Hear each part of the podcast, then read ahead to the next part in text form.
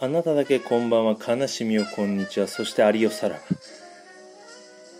2014年4月19日土曜日。東京都杉並区は阿佐ヶ谷に鹿児島県阿久根市より一人の電気系ポケットモンスターが降臨。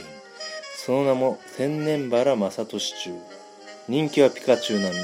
ツッコミのキレは電光石火。あの子の母ちゃん帝王切開。俺のみおちゃんおせっかい人気ポッドキャスト番組「千年の部屋」を引っ提げ桜島の噴火の勢いで風速 200m よろしく劣化のごとく魔と東京に殴り込み鹿児島の明石家さんまこと千年。ここ数ヶ月はライブの準備に専念みんなが各所で宣伝その情報が各所に伝染して集まった人70人。各業界から選ばれた精鋭相手にまさかの連戦。いきなり先輩の洗礼を受けるも洗練されたツッコミで応戦。会場のみんなに笑いが伝染。普段は住宅工事の配線ポッドキャストでは人と人とを配線イベントでは僕らと笑いと配線その作業たるやまさにグレート電気業。イベント当日はお隣千葉の夢の国もびっくり。野球自体のミッキーマウスが繰り出したハードボイルド電気ショック。まさにエレクトリカルパレード。ビッグサンダーでスペーシーなおかつスプラッシュな回しとツッコミで観客全員ハッピーゲスト。ゲストは帰りにネズミの耳の帽子の代わりにジョジョのシールを手に夢の国を後。薩摩隼人は泣きの竜ザ・グレート・サツマニアン・デス・ツッコミズと千年原さんの今後の活躍にさらに期待です。それではボーイが生まれ爆竹が生まれたビートの街より今晩もお届けいたします参りましょう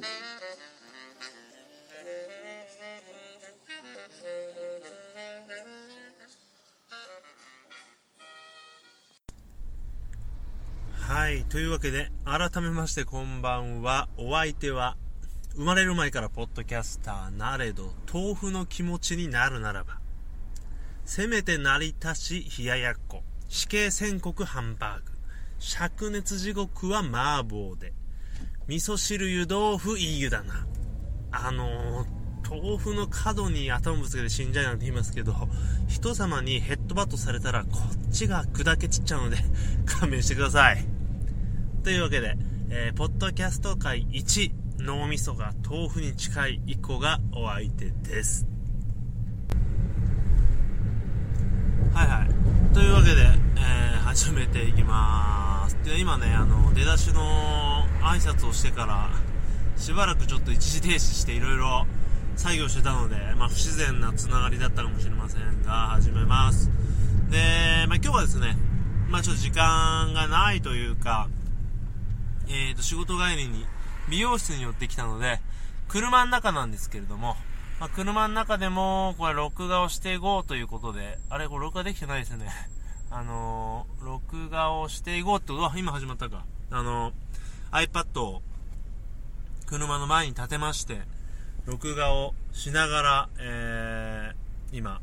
始めました。うん。なので、まあ、聞いてる人には関係ないですけどね。まあ、そうですね。どんなことでも、こう、自分が発信していることは、えー、いろんな形で 残していこうっていうね、まあ貧乏、貧乏根性ですよね、いわば。貧乏根性で動いておりますが、これですね、今久々に、あのー エクスペリアで撮ってるんですけど、これちゃんと撮れてるんかな？撮れてると思うんですけど、音声レベルがちょっと心配なんですよね。前はちょっとセッティングで、音声レベル上げてたんですが、まあ大丈夫でしょう。まあこれで行かせてもらいます。はい。で、まあ前工場でも話した通り、本日は、あのー、先日行われた千年の部屋のイベントについてと、まあそれに向かう道中、含め、まあ、一つの旅行ですね。遠征について話していきたいと思うんですけど、まあ、その前に、えー、余談なんですが、こういった、まあ、どこどこに行ってきましたよとか、まあ、先週の、まあ、週末の話ですよっていう話をするにあたりまして、やはり、あの、話し手ですね。僕のまあ、尊敬、尊敬とおかしいか、面白いな、面白いなもちょっとおかしいですけど、すごい話し手っていうのは、こういった、何トークって言うんでしょうね。線路トークと違いますよね。まあこういった一つのね、ストーリー性のあるトーク。まあどこどこに行ってきましたよっていうトークを非常にこう、間を持たせつつ、まあいい感じにまとめるわけですよ。で、まあ例えば伊集院さんとか、まあ、杉さんですね。杉浦健太君なんかは得意ですよね。先日どこ行ってきました伊集院さんだったら、えー、バッティングセンターめく巡りがてら、どっか、あのー、関西に行ってきましたよとか、杉さんもよく、えー、ひわいじたで、やってましたよね。あのー、ね、長野の善光寺に行ってきて、まあ、暗い中、エッチなことをしてきたとか言ってましたけど、まあ、そういう感じで、まあ、そういうトークがと得意というか、すんなりと話せると。で、そうですね、一番こう、喋り手としてぶつかるのがまず、そこですよね。あの、なんて言えばいいんでしょうね。例えば、まあ、ブログとかもそうですけど、何がまず一番できるかどうかの壁って、書けるかどうかじゃないですか。で、じゃあ書こうかなと思って書くことなかったりとか、例えば今日は、スターバックスでコーヒーを飲みました、一言じゃちょっと成立しないけど、まあ、そういう得意な人はスタバに行きました、何々を頼んだら、こういう味で、とても素敵で、また行きたいと思います。っていう、そういう文が、あの、作れる人が、あの、やっていくと思うんですけど、まあ、ポッドキャストとか喋りも一緒で、例えば、苦手な人が言うと、近所の八百屋にいたとするじゃないですか。で、それをね、あのー、増えてな人が話した場合に、えー、先週 先日日曜日、八百屋に行ってきました。とても寒くて、あの、震えたんですが、どうにかね、無事に人参と大根買ってきました。おしまいなんですけど、あのー、彼らが話すんですよ。まあ、彼らっていうか、あの、まあ、事前にもう一個 すいませんね、ちょっと順番めちゃくちゃになっちゃいましたけど、で、まあ、伊集院さんとか杉さんですごいなと思ったら、最近ね、ちょっと前にも話しましたけど、超新星、超新星でもないですね。あの、ポッドキャスト歴はもう、かれこれ、3年とかあると思うんですが、鶴子さん、わーわー言うておりますと、鶴子さんっていうのは、まあ、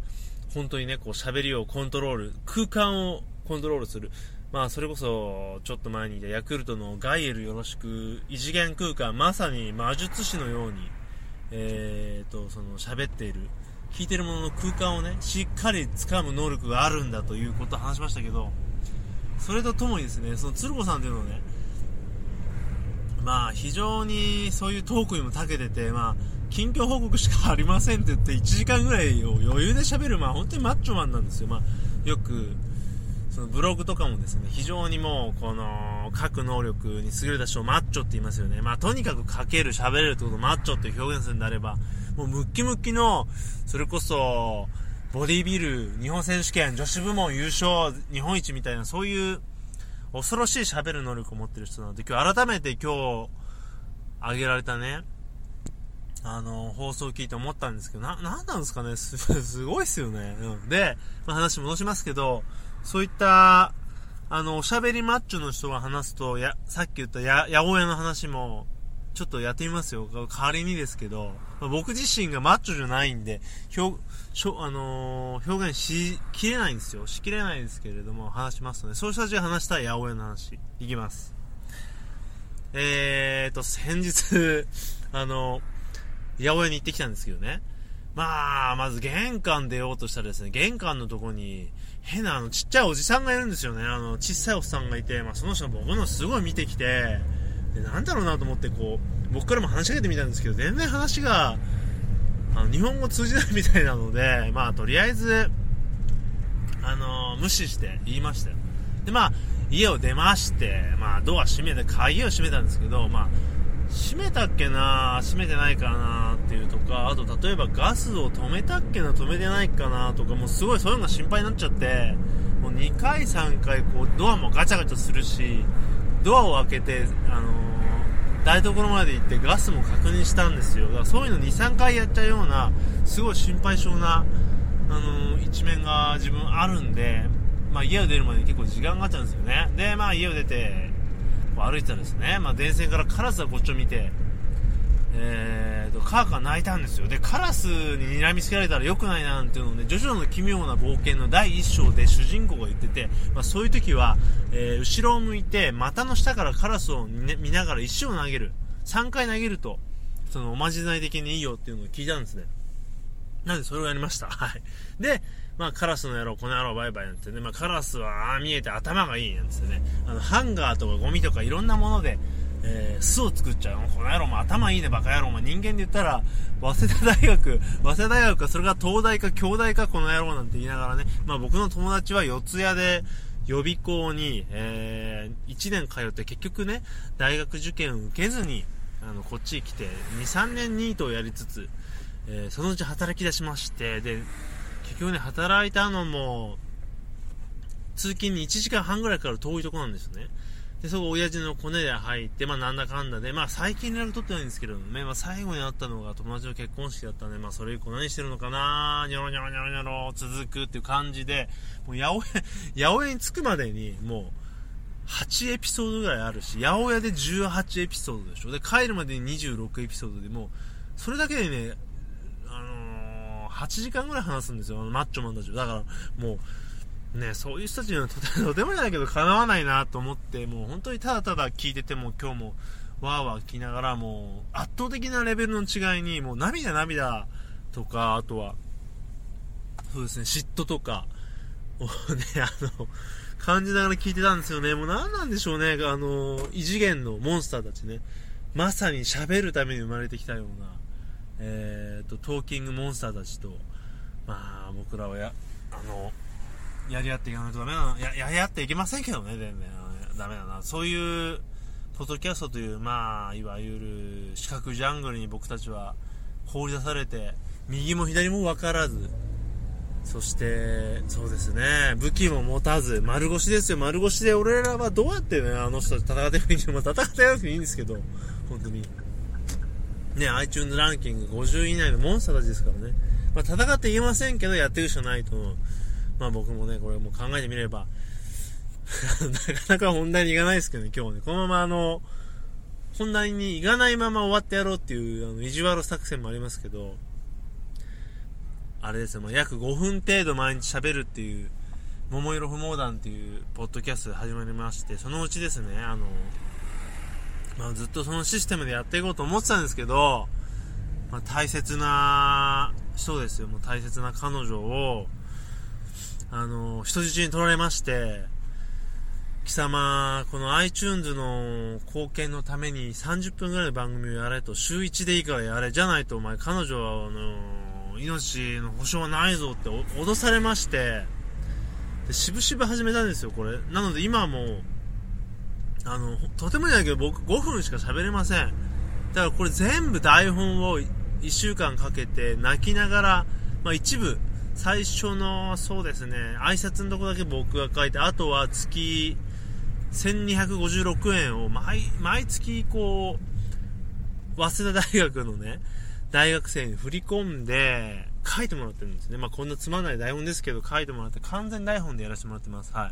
今もここにですね、こう、カメラに映ってないですけど、えー、台本が置いてありましてね、ジャズミュージシャンみたいな感じで、それを見て喋ってるんですよ。だから本当は無理なんですけど、まあ、これでやっと彼女をね、あの、解放してもらいまして、今、その、彼女もね、そういった牢屋、牢屋っていうか、人質から離れて、あの、女優さんやってますよね。今、特急ジャーっていうので出てるんですけどね。本当にね、あの、リリアさん、可愛くて、まあ、その話は今日いいですけど、まあ、あんなにね、こんがらっちゃいますけど、まあ、それで今、あの、どうにか彼女のために頑張ってね、30分、とりあえず1年やれってことでやってるんで、まあ、やらせてもらってます。こういった番組です。あの、ね、YouTube の方で見てくれた人は本当にわけわかんないと思いますけれども、えー、話していきましょうね。だからとりあえず、あの、こういう、そうですね、ストーリー的、ストーリーというか、一日何があったよって話を、まあ、上手くなれるために俺は話してるんだってことなんで、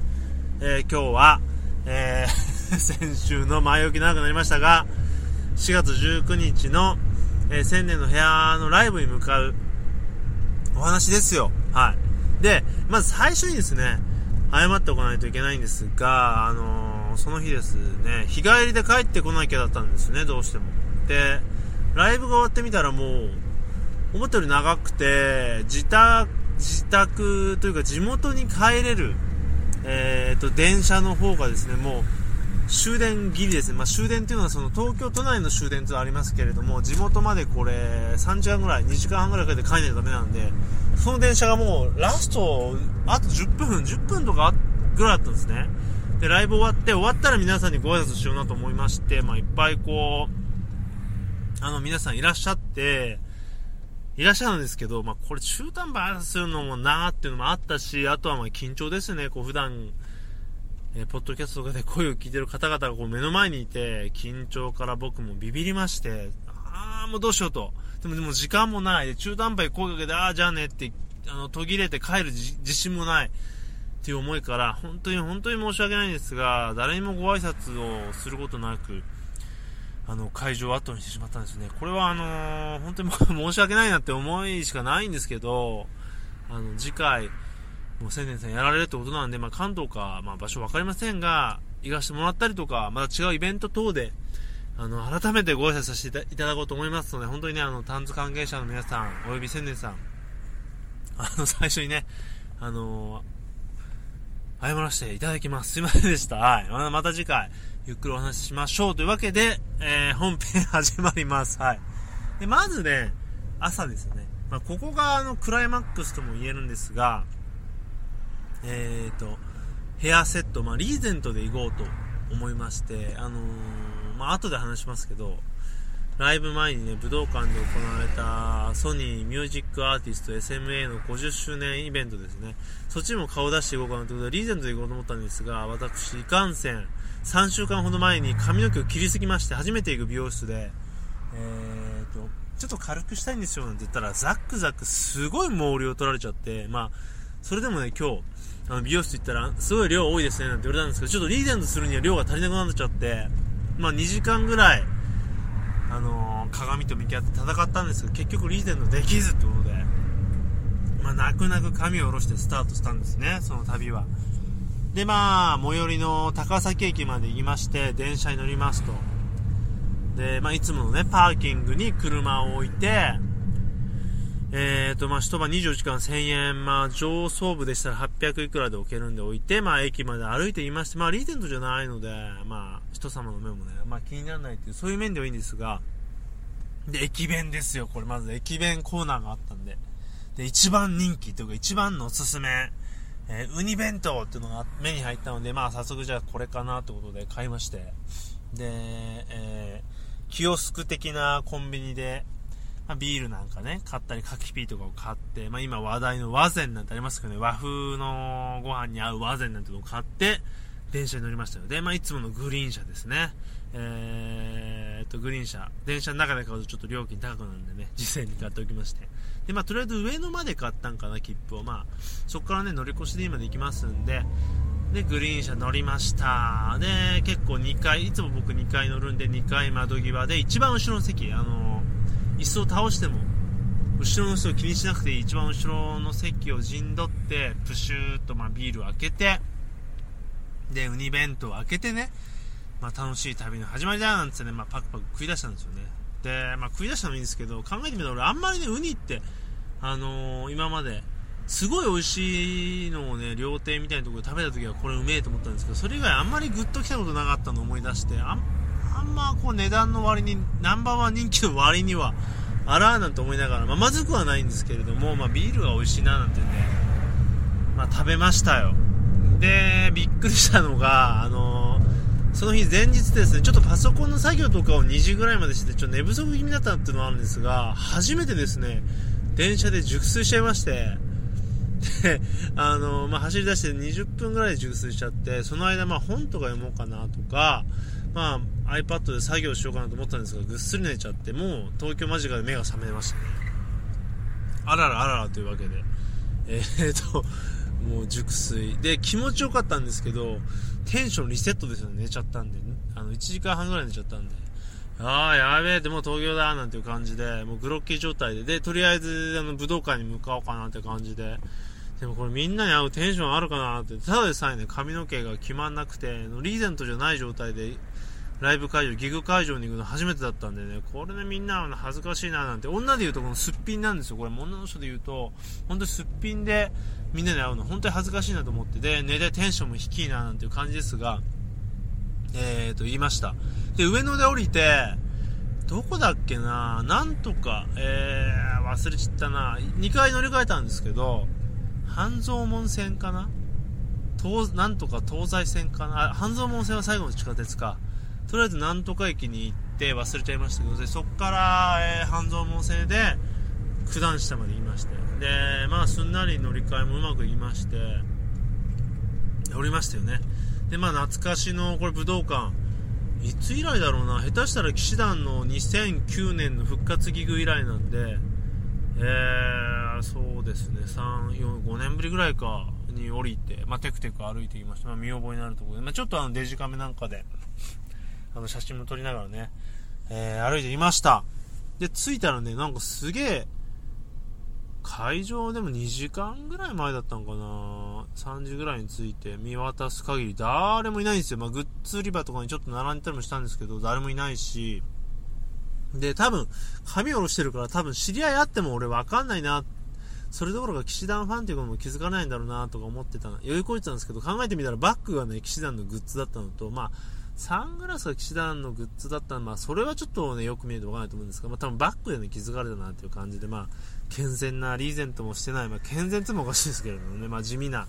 こう、騎士団ファンを気取ってたんですね。で、まあ、しばらく、こう、ちょっと動画ね、動画、ビデオで撮ったりして、待ってたんですけど、や、あの、1時間ぐらいしたところでね、あの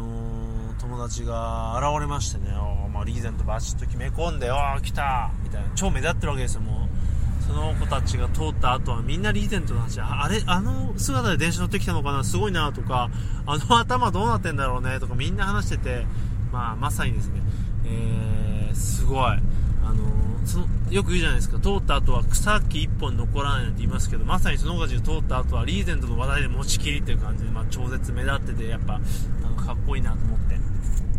て。で、ちょっとだけね、あれなんですよ。喋りかけるの躊躇しまして、この頭で会うの初めてだし恥ずかしいななんて思いながらも、まあ思い切って、いやーなんて声かけたら分かってくれてね、おお髪の毛下ろしてでも気づいてくれたななんて、あの、嬉しかったりとか、やっぱりこう、ちょっと切りすぎちゃったなって話したりとかね、して、まあ盛り上がりましたね。久々に会って嬉しかったし、うん。で、その後もですね、いろんな、こう、いろんなお友達に、に話しかけて、最初気づいてもらえなかったりとか、すごい驚かれたりとか、まあ分かってもらえたりとかで、まあ話しまして、やっぱりこれ、俺はやっぱリーゼントだなと、リーゼント大好きだというか、まあ、今回もね、意図して髪を切ったわけじゃないので、切りすぎちゃったんで、まあこれ絶対今度から、あの、中途半端に伝えないぞと、絶対切らないぞと、切りすぎは絶対起こさないぞっていう強い気持ちを胸にですね、えーと、阿佐ヶ谷に向かうんですね。で、友達とかには、あの、ちょっと今日これ見ないんだよなんて話したら、えー、そうなんだなんて、ね、そう今から、あの、知り合いの電気屋さんがやるイベントのとこに行くんだよなんて言ったらね、結構、いやー、そうなんだなんて驚かれたりして、で、向かいましたよ。でね、確か九段下から1本だったかな、乗り換えなしで、直通で、えー、阿佐ヶ谷まで向かいました。阿佐ヶ谷に着きましたと。えーもうこれ20分ですけどね。まあやっと着きました。でね阿佐ヶ谷って19ぐらいの時に友達が住んでてちょっとだけ居候してたりしたんでちょっと懐かしい。まあほとんど覚えてないですけどね。あんな駅あの開けてたかな。スタバとかあったかな。まあ多分スタバできたのかなとかね。うん。っていうような感じでまあ、ちょっと懐かしかったりもしたんですが、ちょっとスタバでね、ちょっと早かったんで、コーヒー飲んだりとかして、で、Google マップで見たら、会場まで徒歩 10, 10分かかんないぐらいかな5分ちょっとで行けるっていうんで近いなぁなんて思って。でまあ開園ちょっと前になったら時間潰した後こう歩いてったらね、えー、と商店街の中にああいう商店街好きなんですよね。バリケード街みたいなあの屋根があってそれこそ名古屋の大須ですね大須を彷彿させるような懐かしい、えー、と商店街だったんですがえー、ちょっとね、外れたところにね、ジャズ喫茶みたいなとこ見つけて、ちょっと行きたいなとか思ったんですけど、時間なくてね。で、看板見つけまして、まあ、数名がこう、入っていくのを見ながら、僕も、えー、入ってみました。で、まあ、中入ってって、えまあ、チケットこう、はいって割って、あのー、ロビーから中のね、ライブスペースに行って、え端っこに座ったんですね。で、まあ、結構いい雰囲気でね、えー、手元に伝票とボタンがあってはこれで頼むんだななんつって、まあ、最初ですね、あのー、お店のスタッフの人の説明があって、えーと、今月のライブ予定とかが垂れ幕に流れてで阿佐ヶ谷ロフト A は、えー、こういったあの居酒屋ですっていうの居酒屋なんですねあのライブハウスというよりは居酒屋で、まあ、広いこのゾーンにこう前にステージがあってまあだからなんでしょうね、ライブ居酒屋みたいな感じなんですね。だからあれなんですかね、毎日何かしら行われてるんでしょうけど、ある意味、すごいですよね。なんか、あの、ただの、まあでもあれか別にステージがなければ、あの、テーブルもあるんで、普通の居酒屋としてもおしゃれなね、感じで、バーみたいな感じでやってるのかもしれませんがね。まあ非常に場所がまず気に入りましたね。これまあいろんなこと、それこそみんなで、えー、と、キッシーズとか、岸田仲間でね、集まって、まあ、イベントがあったらみんな飲んでもいいなとか、いろんな使い方できるなと思いましたし、まあ、場所がまず良かったなっていうんで。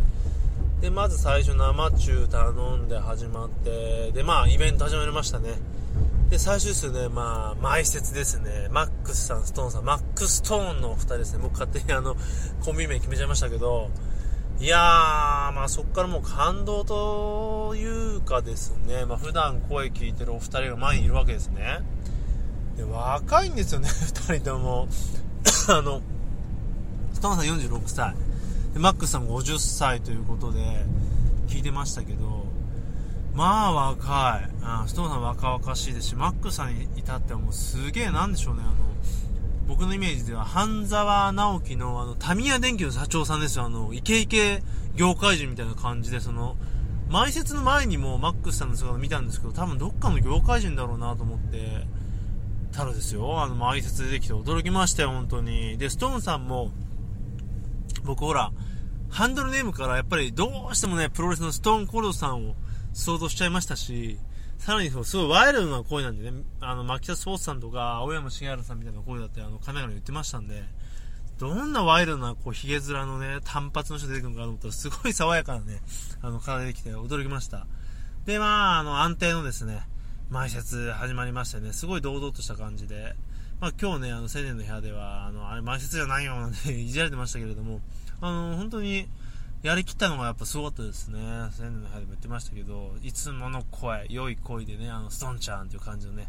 いつもトークが聞けて、まあ個人的にはすごい満足でしたね。うん。あの、ストンさんの声もね、こう生で聞いてもやっぱり非常にいい声でね、うん。あの、本当に素人とは思えない堂々とした、えー、前説に僕は痺れました。はい。そしてまあ 次ですね、千年さん出てくるんですけどね、あのー、まあとにかくね、かっこよかったですね。舞台度胸、さすが元プロ。うん、あのー、その一言に集約されちゃう感じで、まあ、堂々としてて、まあ、ほん、あのー、見る人が見るとね、すげえ緊張してたとか、ダメ、グダグダだったっていう声もあったんですけど、まあ、少なくとも、あのー、緊張で飲みすぎた僕、そして目の悪い、うすらぼんやりのステージを見る僕からしたら本当にかっこよかったです。あの出てきた瞬間、マジすげーと惚れ惚れしてるぐらい、うん、あのかっこよくて、どうもどうもって感じで出てきまして。で、始まりまして、うん。ライブですね。で、まず第一戦の比嘉さんですね。あのー、比嘉さんでよかったですね。間違ってたらすいません。あの、比嘉さんが出てきて、あと、千年さんの、芸人時代のね、先輩なんですかね、あの、同僚になるんでしょうか。先輩だったと思うんですが、まあ、とにかく面白い。こんな面白い人が素人でいいのかっていうぐらい、すごい勢いとマシンガントーク、えー、一発ゲーム、キレキレで、いやー、でね、前説の2人をいじる姿とか、本当にね、あの、喋りが途切れなくて、いやいやいや、なんか面白い面白いで、なんか、あの、一辺倒になっちゃいますし、なんかすげえ、あのー、芸がない感じになっちゃいますけどね、な、なんなんすかねっていうぐらい面白くて、本当にノンストップトーク、そして千年さんが本当にあの、楽しそうに突っ込んでたのが印象的で、まあこれぞ、あのね、元仲間の、だからこそね、成し得る空気感なのかなと思って、まあ本当に笑わせてもらいました。ええ。まあ、あのー、今日のね、反省会でも話しましたけどね、青年の部屋の。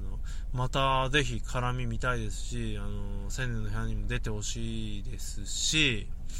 ね、アシスタントとかで言っても本当に鉄板なんじゃないのかなという感じでした。うん。あの、面白かったし、第一戦ね。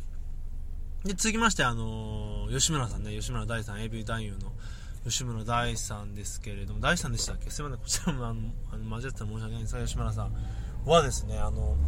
非常に男前、うん、あの、比嘉さんも言ってましたけど、男前と落ち着いてるんですよ。なんかもっとね、こう、おちゃらけ出しようと思ったんですよね、トークイベントとかしてるんだって。すげえ、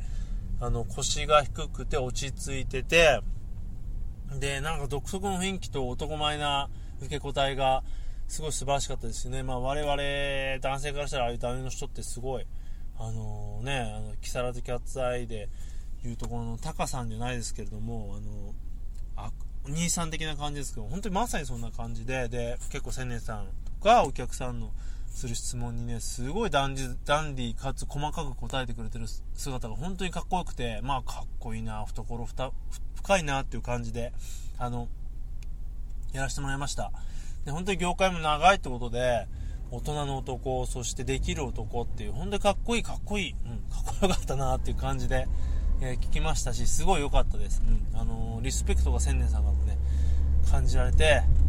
あのー、非常に素晴らしい戦いでした、第2戦です。はい。あの、なんかこう、淡々とね、すいませんけどね。で、第3戦、えー、香西咲さん、AV 女優の方です。あのね、セクシー女優っていうんですかね、今は。ですけど、まあ、出てきた瞬間ですね、もう本当にこう、空気感、会場の、まあ、今までいわば元芸人の人、そして、えー、男優の方が作ったこの男臭い空気をガラッと変える、もう、綺麗なね、ワンピース姿でしたっけ？出てきた小平さんで。さっと刺さるようなね、空気感で一気にあの、空気が和らぎまして、華やかになりました。で、まあ、セネさんがね、すごい、あの、緊張してテンパってるの、そこはあの、伝わってきて、あの、触った、触ろうとするんですね。それを、ちょっとちょっと待ってくれっていうのはね、あの、そこら辺もなんだろう。うまいですよね、セクシー女優っていうことで、まあ、芸人さん相手にするんでしたら、まあ、そういう感じで、まあ、セクシーなとこでこう攻めていくっていうのが非常に良かったと思いますし、で、せネさん、あの、緊張しちゃってて、テンバったって言いましたけど、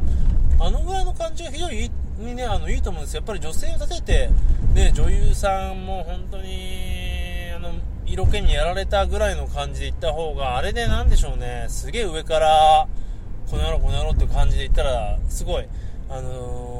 大さんが死んじゃうと思うんで、そういう意味では非常に良かったと思いますし、面白かったですね。やっぱりあの、そこは吉村さん同様、香西さんの、あの、ポテンシャルの高さをすごい、あの、買い物にて、本当に楽しかったです。あとあの、申し訳ないんですけれども、緊張なのに俺僕飲みすぎましてね、結構あの、香西さん後半あたりはグロッキー状態になってたっていうのがあって、まあ、そこら辺はちょっと反省ですね。はい。飲み、飲みすぎた非常に美味しくてですね、あの膝揚げですね、オリジナルメニュー。食べたくて美味しかったですし、ミックスナッツと、あと、なんだっけな。スイートナッツって甘い豆がすげえうまくてね、あの、お酒と合うんでね。あの、中瓶も飲みましたし、2本ぐらい。生も飲みましたし、あと、海外の、なんとか、えー、ペえー、なんでしょうか、なんとかエールみたいな、エールビールみたいな飲んじゃったり、サングリア飲んじゃったりとか、バナナ、バナナ、カクテル飲んですげえ飲んじゃって、グロッキーになっちゃいまして、最後ね、グロッキー気味にほんわか見てたんで、交代さんの後半をね、そこら辺ちょっと申し訳なかったかなと思いますけど、本当にこう、なかなかね、イベント見ながら1人で飲むっていうのもなかったんで、まあみんなに、皆さんにね、ご挨拶できなかったのですごい失礼だったかなと思うんですけど、あの、いい空間を味わいました。あの、高大さん楽しかったですし、まあ、総括すると本当にイベントとしてめちゃくちゃ楽しくて、あの、僕はですね、あの、本当にね、青年さんかっこいいなっていうので、あのー、いっぱいなんですね、思いで。で、本当にすげえ楽しかった。で、お酒美味しかった。美味し、あの、ご飯も美味しかったっていう感じで、あのー、素晴らしい、えー、イベントでした。これ本当に、あのなんだ、お世辞抜きで、本当に本当に満足させてもらったですね。で、あの、あの最初にも言いましたけど、次こそは、皆さんとご挨拶もしたいですしね、まあ、泊まりっていう形で行って、えー、打ち上げというかね、あの飲みもしたいなと思ってるんで、あのお願いしますと、改めて次回はお願いします、皆さんに、本当にあのストーンさんとか、まあ、ゆういちさんとか、スカイプでね、話したことある方、まあ、もしくは、まあ、そうですね、岩間さん、ダメゾウさん、会ったことある方にはね、もう一回挨拶したかったんですが、できなくてね、残念でしたので、次お願いします。で帰りは、まあ、さっきも言ったようにね、えー、ギリギリの電車だったんで8飛び乗り。で後半はあの帰りは帰りでグロッキーでちょっとうとうとしながら帰りましてすげえ寒くてね地元着いてからもあの雨降ってたりだったんですが、えーと、どうにかね着きまして、えー、代行を呼びまして帰ることができましたっていう感じですね。地元に戻りました。なのでまあそうかしますとね。武道館で久々の友達に会いましてで千年の日のライブでは、まあ、久々の方にあ、あのー、おしゃべりすることできませんでしたがあの雰囲気をタンズの雰囲気をね味わい本当に素晴らしいあのー、ね仲間たちなんだなっていうのを味わいつつ今度はよろしくお願いします。そしてイベントは面白かった、えー、千年さんかっこよかった。面白かったという感じで、まあ、非常に素晴らしい、えー、一日をね過ごすことができましたね。なんか前前行き長くてレビューは短めっていうまあ微妙な回になっちゃいましたが あのー、今回ね、えー、もうちょっと家に着くので終わりにしたいと思います。えー、あのありがとうございました。まあこちらイベントのねえ感想とかちょっとブログにも書こうかなと思ったんですがここで喋ったら結構満足しちゃったんで、まあ、書くかは未定です。はい。そんな感じでね今回は、え終わりにしようと思います。あとはまあ、よたらじですね。メールの方募集しておりますので、よたらじ、アットマーク、gmail.com、y-o-r-a-j-i、アットマーク、gmail.com まで、あの、感想とかあったら、えー、送ってください。あの、気兼ねなくね、どんなことでもいいので、よろしくお願いします。という感じでね、本日も最後まで聞いていただきありがとうございました。えー、今日、放送終わりにしたいと思います。はい。ということでまた来週、さようなら。